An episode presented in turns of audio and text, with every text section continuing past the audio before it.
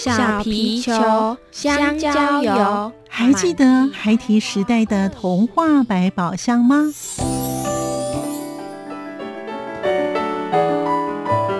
我是桂文雅，世界是一本美丽的书。我是曹俊彦，从小就喜欢画画。我的人生我是王淑芬。当全世界都在下雨，泥泞不堪，全世界。我是王家珍，持续不断，好好的写。我是林世仁，创作儿童文学，让我找到自己生命中的阳光，可以探寻到生命中充满不可思议的兴奋。现在就跟着徐凡，我们一起施展魔法，回到时光隧道里，一起去挖掘笔尖上孩提的奇幻之旅吧！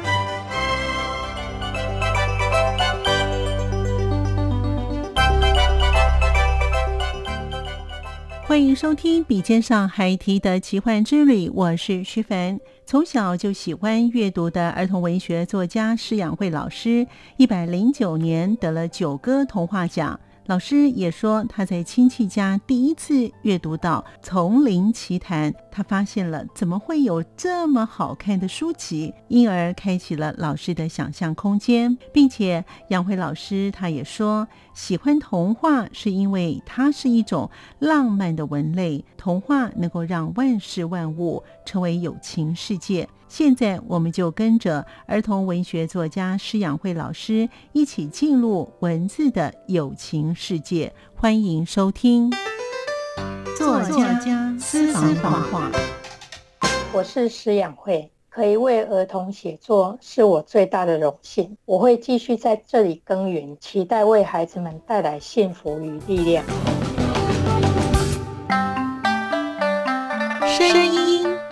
象馆单元，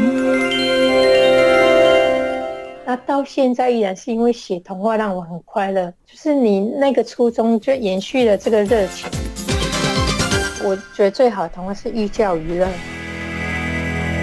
欢迎朋友们收听今天的节目。在今天节目当中，我们邀访到是儿童文学作家施养慧呢老师呢，跟我们听众朋友一起来分享他为什么会选择儿童文学来写作。其实呢，呃，杨老师呢，他的写作的方面呢，其实他是非常多元化的老师，而且呢，他也是一个非常优秀的儿童文学作家。所以呢，我们先请呢老师给我们听众朋友先打声招呼，之后呢，我们再一起呢来了解老师的写作方式。老师您好。徐凡您好，各位听众大家好，很高兴今天能够来这边聊一聊儿童文学。对，儿童文学其实我觉得非常的重要啊，也谢谢呢儿童文学作家们呢，在儿童领域的这个文学里面呢，在他们自己的领域当中能够默默的付出。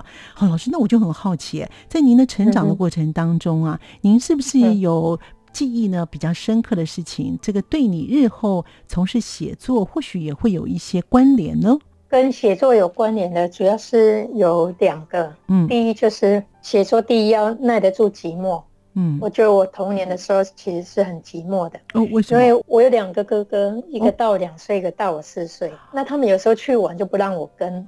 那像 住在附近，我的堂姐啊，我邻居都大我很多岁，都比我大哥还大。那我又没读幼稚园。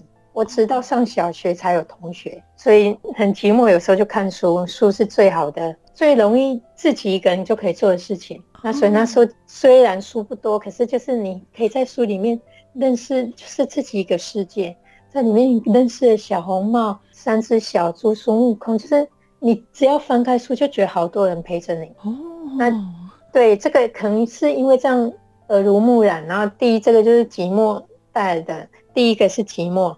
第二个是坐得住。我小时候有学钢琴，嗯，那时候痛不欲生，可能因为大家都在玩，我在那边弹，可是你就得弹嘛。都虽然我不喜欢，可是真的是没有用不到的经验。我觉得这两项啊，耐得住寂寞跟坐得住这两件事情，我都在国小，在小时候就打下了基础。我觉得这个是要做一个写作者很重要的。因为写作是一条很寂寞的路啊，很孤独的路，你要自己在那边写嘛，嗯，自己一个人在想象世界里面单打独斗。对，第一个是寂寞，第二你要坐得住。有时候一写一坐下就好几个小时，所以这两项我觉得是从小 就这样误打误撞就这样子。摄影老师的灵感呢，就是在你的小的时候这些的不耐得住寂寞，还得坐得住。那老师在你的成长过程当中啊，像譬如说您刚才讲的，哇，这样看起来是你们是你们家的唯一的女儿哦，所以两个 哥哥大概跟你没有办法玩在一起哦。是有玩在一起，只是他们经常因为一些小孩子很天真。那我我举个例好了，就像我二哥以前有一次。我们蹲在河边看鱼，嗯，然后呢，看一看，他突然就搂着我说：“哎，等一下，我们两个一起前滚翻，翻到对岸去，你觉得有可能吗？”都不可能。对，下一秒我就在河里了。可是一醒来呢，他已经被我爸痛殴了。所以我两个哥哥呢，经常就是小时候小孩子不懂，然后很天真，去玩就会有一些危险，然后。就会被揍嘛，然后我爸每次打他们都边打边说：“妹妹只有一个，你们难道就不能疼她一点吗？” 所以他们疼我老爸洗脑成功了，我两个哥哥都很疼我，因为他们小时候呢，有时候要出去玩就不想让我跟，因为女生跑得慢，那又真跟屁虫，他们就不想让我跟。对，不然其实我两个哥哥是对我很好的，所以要替他们平反一下。你可以把这些非常有趣的童年时光都写录在你的书本里面，你哥他们会说：“哦哟，你看，还好我给你以前有这样的一个记忆。”对对，没错。好，那老师在您小的时候啊，因为你喜欢看书，记不记得哪一本书你看了之后你特别有感觉？在你那个年龄当中，就是我以前。其实我们小时候的童书并不多，嗯，很多那种书刊呢，像小学生月刊，很多都是不齐全的。对，那我印象很深，是因为有一种过渡期叫桥梁书，也不是说桥梁书，就是你从低年级到中年级到高年级那个。文字会越来越多嘛？对，印象很深，是我去我大伯父的家，大伯父是医生，所以他们家很多童书。我第一次去看到一本叫东方出版社的《丛林奇谭》，丛林奇谭就是诺贝尔文学奖得主吉普林的作品。嗯嗯，他写毛格丽就是森林王子，就泰山的原型。哦，我一看想说，怎么有这么好看的故事啊？那个毛格丽的故事，他就写狼孩子被狼养大，然后他有狼兄弟，然后他有。有一只老师是黑豹跟棕熊，这个故事应该算是有名。这个我那时候就觉得哇，怎么有这么好看的故事？他是东方出版社那时候把就是弄成长篇，然后我觉得他改写的很棒。哇，那一次我真的觉得说第一次看到那么长篇，然后又那么好看的故事，就是《丛林奇谭》哦，毛格丽的故事，对。哇，这个或许将来就是开启老师自己的写作之路啊！所以老师在什么样的机缘之下开始写儿童文学呢？其实文学有很多种，有可能就是我们在成人文学啦，或有不同的文种。老师为什么特别会选择儿童文学呢？这个也是有一点误打误撞，就我结婚以后跟先生工作关系到台东，嗯。那台东呢？除了好山好水，我发现，哎，怎么有一个儿童文学研究所？台东大学有一个儿童文学研究所。嗯嗯。那我第一次发现，就是眼睛就亮，我觉得怎么会有这么好玩的东西？然后就一头栽进去了。那我第一篇的童话也是在儿文所那个时候写的。哦，就是因为这样子，所以你就开始接触儿童文学了。对。哦。所以老师的不著作真的不少哈，因为其实老师我们在访谈之前，我跟老师联络之后，老师给我一个表格，哦天哪，漏漏的的，哇，那里面有不同的一些的故事，或者是一些不同的类别，尽管都是以儿童文学，其实类别也是蛮多的哈。好，那所以呢，在二零零三年呢，老师写的第一篇的故事是小金猪，就得到台东大学的儿文奖的佳作，而且呢收录在《蜘蛛诗人》。那这个故事灵感老师怎么来的？而且名字取到可爱，小金猪。你真的很会问问题耶！你知道这个问题也很有趣。哦，其实这个小金猪的故事呢，本来是我们有一个儿童哲学的课。嗯，那老师叫我们教一篇儿童哲学的小故事。嗯嗯，我不会写，我写不出来。我就想说，那我来写童话好了。嗯嗯，我想可能或许老师会从里面看到一点。哲学意味啊，我看不出来，可能老师看得出来。那童话主要还是拟人化的故事嘛？对。那就在我家里看一看，就看到床头一个闹钟，那个闹钟很吵。嗯。我先用那个就很古老那种金色的，你知道，远远的很普通的闹钟，然后就心里想就是你了。然后他，我就这样，因为他穿着一个金黄色的外衣嘛。嗯。那又看起来是一个有一个外八小短腿嘛，我觉得闹钟要蹲马步。外八这样大叫才可以把主人叫起床嘛，所以它是一个有外外八小短腿的金黄色闹钟，那我就叫它小金猪。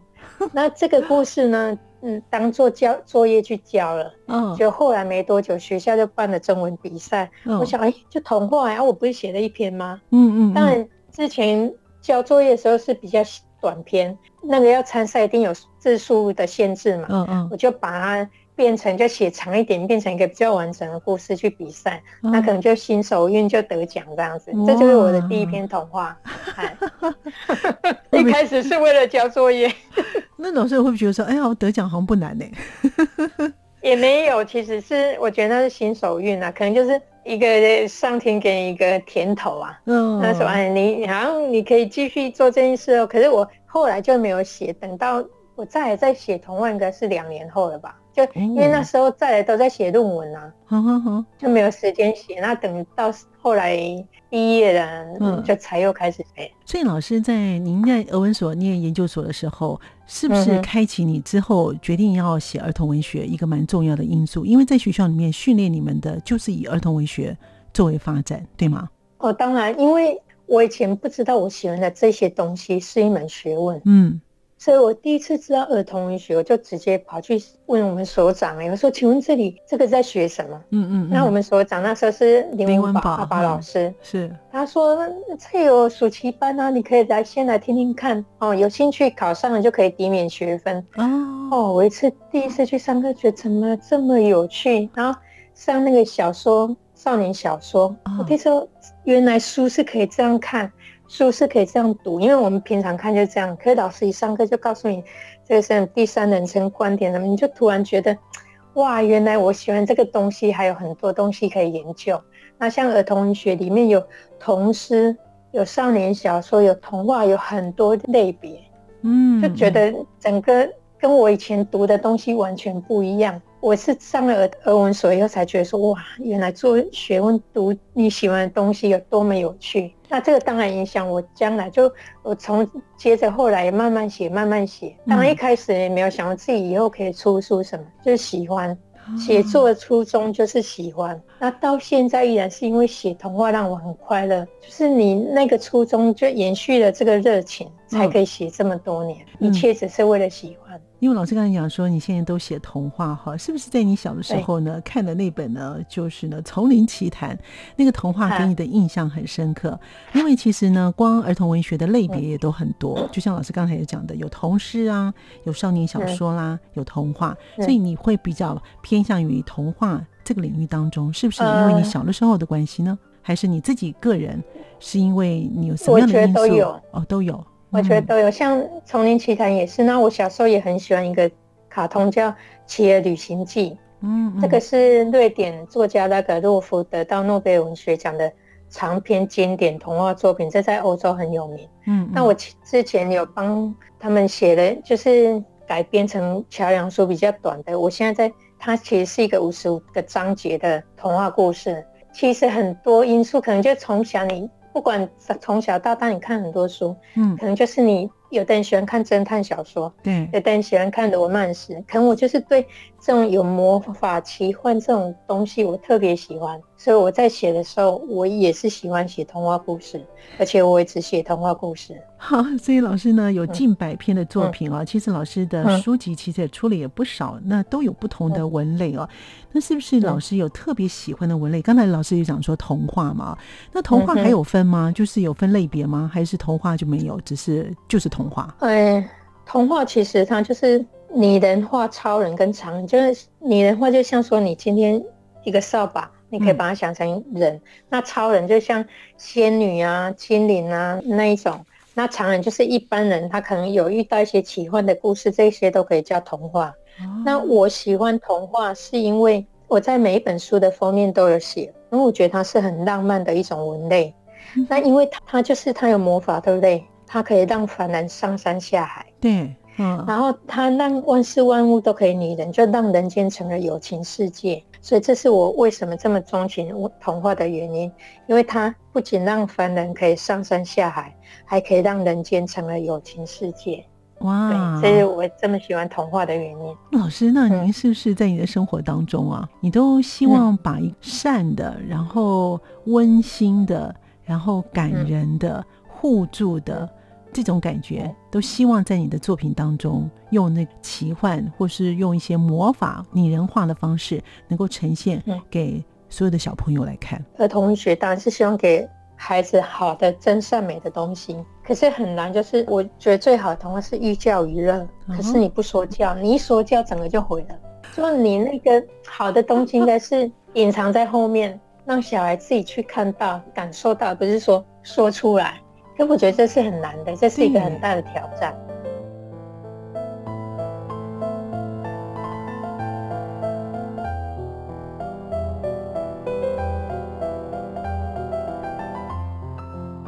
问及儿童文学作家施养慧老师，他的灵感来自于何处？他说，都是取决于生活的日常。只要您人化的眼光来看，所有的事物都活了起来。他也说到，儿童文学作家最大的考验，首先会要保持着赤子之心，另外也要用儿童听得懂的话与他们诉说。他也说，语言是活化的，是有生命的。我们继续聆听杨慧老师与我们分享。观察能力，我就觉得比较可以训练。蚊子在我家实在是很难求生啊，它生活不容易，我就写了《德古拉战士》。因为说教，他就不想看啊。没错，没错。对，老师刚有讲说，把这个寓教于乐呢，隐藏在这个童话里面，要让小朋友自己去思索。哎，这里有难的，因为这个功力要很够。要功力好够，让小朋友看了之后才会去思索。那这个的话，对于导读人，那是不是旁旁边有呃，譬如说可能有学校老师，或者是现在有很多的活动，或者是自己的家长，是不是也可以担任这个导读人，能够带领去带领孩子？其实我知道，在国外啊，在法国，他们有所谓的图文书，他们都有一个导读人。这个导读其实我觉得很重要。那台湾似乎这个导读人比较少哈，可能就是你在出书的时候，有个人帮你写一个序哦，这可能。就是帮你导读，但是呢，真正我觉得应该还是要有一个导读人来告诉小朋友，把这个寓教于乐呢点醒小朋友，让小朋友呢去观看，从这些故事当中，这些作家的写的这些童话当中去领悟。他到底要告诉作者，到底要告诉这些小朋友哪些的事情？老师认为呢？其实有诶，我们现在很多故事妈妈，嗯，都会去学校说故事，是，然后有培训故事妈妈，这个其实也是一个很算是很完整、很庞大的，就是很多人在做这件事情。那很多父母，像我的小孩小时候，我也会说床边故事，嗯，可是有时候我觉得说，你不一定要马上告诉他哦，你注意哦，这篇呢就是在。讲友爱这篇就在讲亲情，因为有时候这样会扼杀了他阅读的乐趣。像我小时候自己看，没人告诉我，可是你看多了，你就会其实那个意味应该是你自己去看到后面那个意思。当然小的时候，其实我觉得故事妈妈是好的，就是他可以点醒小孩说这个故事的好在哪里。嗯，要看年龄层，有的小孩需要，可有的小孩他可以自己懂。对，我觉得读书呢，读一本书就像认识人一样，就像在茫茫书海里面，你要认识人要缘分，看一本书也要缘分。你看得懂，你喜欢，那就跟你有缘嘛。那就是你自己可以从里面得到多少，有的人可以得到百分之八十的东西，有的人觉得不值一看啊。对，这有时候跟自己的那种当下的感受是很有关系的。所以要多阅读就对了哈。多阅读，但阅读的。速度啊，能力也是很大的关系。其实我看老师的作品啊，你的想象力啊，还有逻辑能力啊，都很好哎。哎，老师可不可以透露告诉我们一下，你平常怎么来训练你的观察，可以让你有这么好的想象力跟逻辑能力呢？其实我也没有特别说要训练，可能就是像说。逻辑呢？你可能说我平常对一些接现在资讯很多嘛，对我对讯息我不会照单全收，我会想一下这样有没有道理。像童话在写，虽然是天马行空，可是你要有逻辑。有时候你前后不对，那那就是自己就接不上来。观察能力，我就觉得比较可以训练。触目所及的事情你都可以看。像我看我家那个巷口转角的油桶，那时候我就觉得他们应该饿坏了。现在寄信的人少了嘛，对不对？然后我就写了一个街灯下的情侣，就两个，一个穿男的穿绿色的，女的穿红色的，啊，依偎在街灯下，那又下着小雨，啊，两个肚子好饿哦，就想着以前呢，我们吃的好饱哦，然后现在肚子好饿，两个互相在那边打气，这就看油童写的。然后像夏天，夏天打蚊子。那时候小孩很小，要打蚊子，然后我就想到蚊子在我家实在是很难求生啊，那生活不容易，我就写了德古拉战士。德古拉是欧洲著名的吸血鬼嘛，然后我在 在路上啊看到那个流浪猫，嗯，你又觉得猫的眼睛呢，其实猫的眼神你注意看跟狗不一样，嗯，我养过狗，可是猫的眼神就特别不同，我觉得猫是会看相的，然后我就写一只会看相的猫。然后它算命的方法是用一只鱼骨，然后那篇就叫鱼骨神算，然后就是很多都是日常生活的东西。那过马路看到小绿人在跑，我都好怕他跌倒，那就干脆让他跌倒，我就写逮到小绿人，就一个小孩看到小绿人跌倒，生活东西。然后我还有写过一台很老旧我们家的那个电风扇，大同电扇，那台电扇叫不轮转，我认灯就转的卡卡的嘛，叫不轮转。那一棵歪歪斜斜行道树，我就叫他立正站好。那像李白，李白是经常举杯邀明月，对。那我就写了一篇嫦娥的故事。我就想，如果我是嫦娥呢，我一定要举杯邀李白，让诗仙知道呢。我们广寒宫也是懂礼数的，因为他每天邀我喝酒，那我总也要邀他来吧。所以这个就是我每天在我我同学跟我说，你每天都在想这些哦，就是。哇，好有趣哦！就是你可以看到看到很多东西，你只要其实你在把它拟人化，你就觉得好有趣。这所以为什么我只写童话？我觉得你只要用这种拟人化的眼光来看啊，你万事万物都活起来了，是有趣的。但是可能是老师哎，要是我看到油桶，我就觉得是油桶，不会，我可能不会像老师像小女生一样，哇，有那种浪漫的故事都出来了。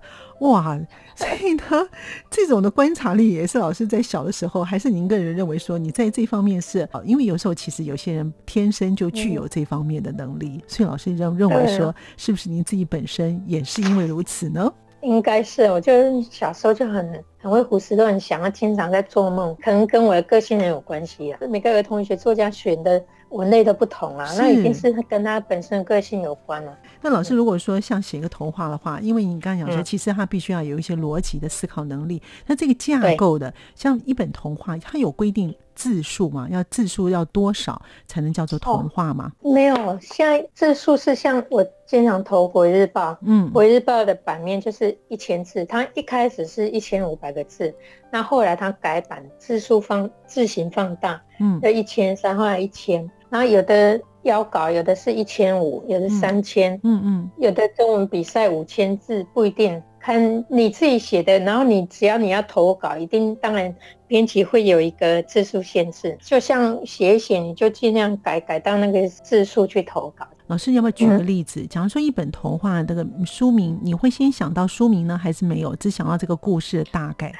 这个很难说哎，因为像有时候我光要写主角的名字。就想半天，怎么想都觉得卡卡的。嗯嗯，对。那像书名，有时候是先有片名，有时候先有书名，有时候写一写，本来就要这样，后来越写觉得，嗯，这个要改改那样更好。到书出版之前，其实都。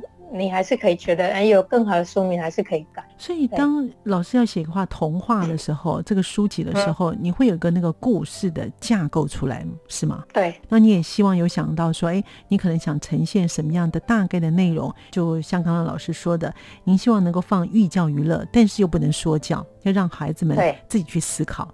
是，嗯，哎，那这个就有点比较类似哲学方面的东西哈。我也不知道，其实很多时候，像有的人说作者已死，就是说你一个故事写出来，嗯，就跟作家没关系了，后面的人来。来讨论这个故事嘛？其实有时候作家根本没这个意思啊。我写是这样写，嗯，那你要怎么去看它、去读它？你读到什么？那每个人不一样，对，所以就看个人去看这本书就对了。哎，我觉得老师刚才讲的话没错，就是作家呢一本书写完之后呢，出书之后呢，其实呢对于作家来讲，这个故事就告一段落了。那就看看读者看了之后，每个人的想法跟感受是不太一样的。老师呢，从因为一个机缘呢，到了台东俄文所。呢，去念完了研究所之后呢，其实老师对于儿童文学来讲呢，您当时在写的时候啊，你觉得儿童文学对你来说呢有什么样的魅力？还有呢，老师的这个文学的创作能力啊，可是您为什么会那么独钟于儿童文学呢？先讲儿童文学好了，我、我为什么喜欢儿童文学？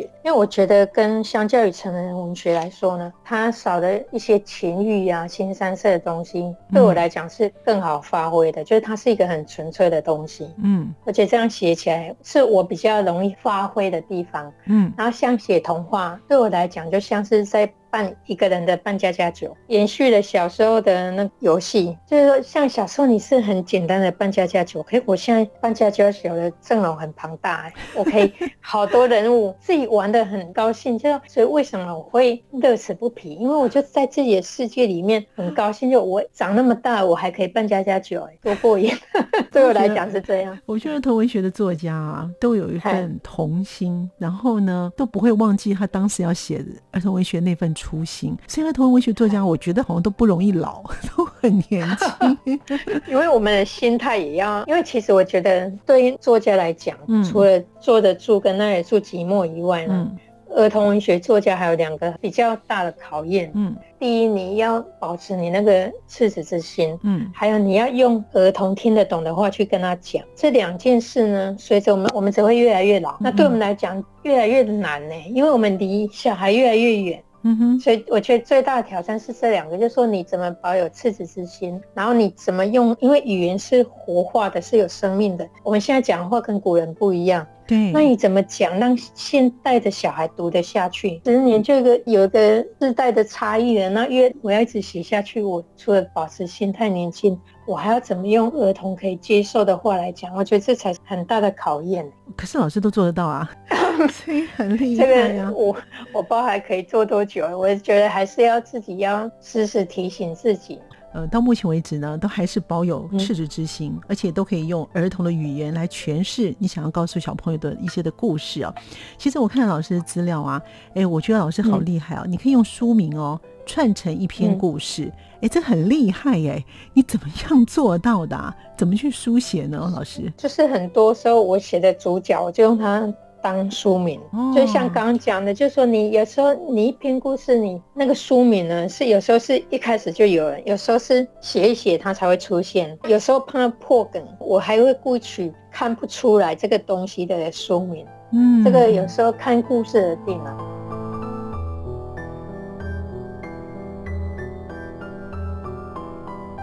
由于时间上的关系，我们在下次节目当中继续分享施养慧老师与我们分享他的写作之路。欢迎您继续的收听，我们下次见了。